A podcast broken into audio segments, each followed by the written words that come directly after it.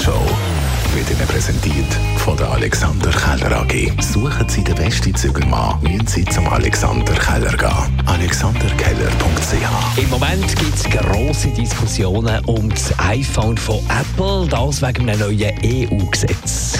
Für Apple ist es ein radikaler Paradigmenwechsel, was sie natürlich nicht freiwillig machen. Sie werden gezwungen, und zwar durch den Digital Markets Act. Das ist ein neues Gesetz, was darum geht, dass man die grossen Plattformen, eben zum Beispiel Apple, aber auch der Meta-Konzern, Microsoft oder Amazon, so zu wettbewerbsfreundlicherem Verhalten zwingen. Und dann muss sich Apple in der EU beugen.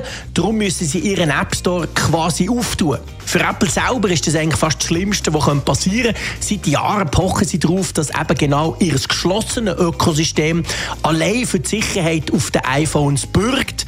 Und sie verweisen auch immer gerne auf Konkurrenz, die ja viel unsicher ist, wo dort niemand schaut, was da für Apps auf den Geräten installiert werden.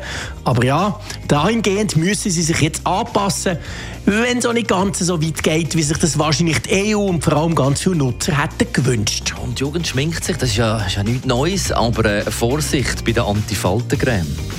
Also schädlich ist es nicht, aber gute Antifaltencreme, die haben häufig haben die ein Vitamin A drin, das die Haut eher austrocknen und kann reizen.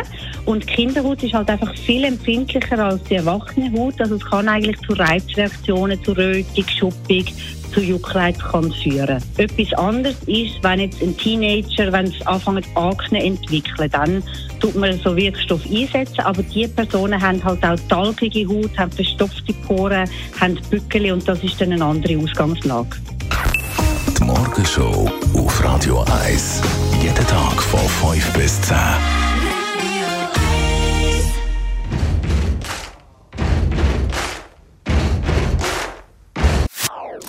Das ist ein Radio 1 Podcast. Mehr Informationen auf radio1.ch.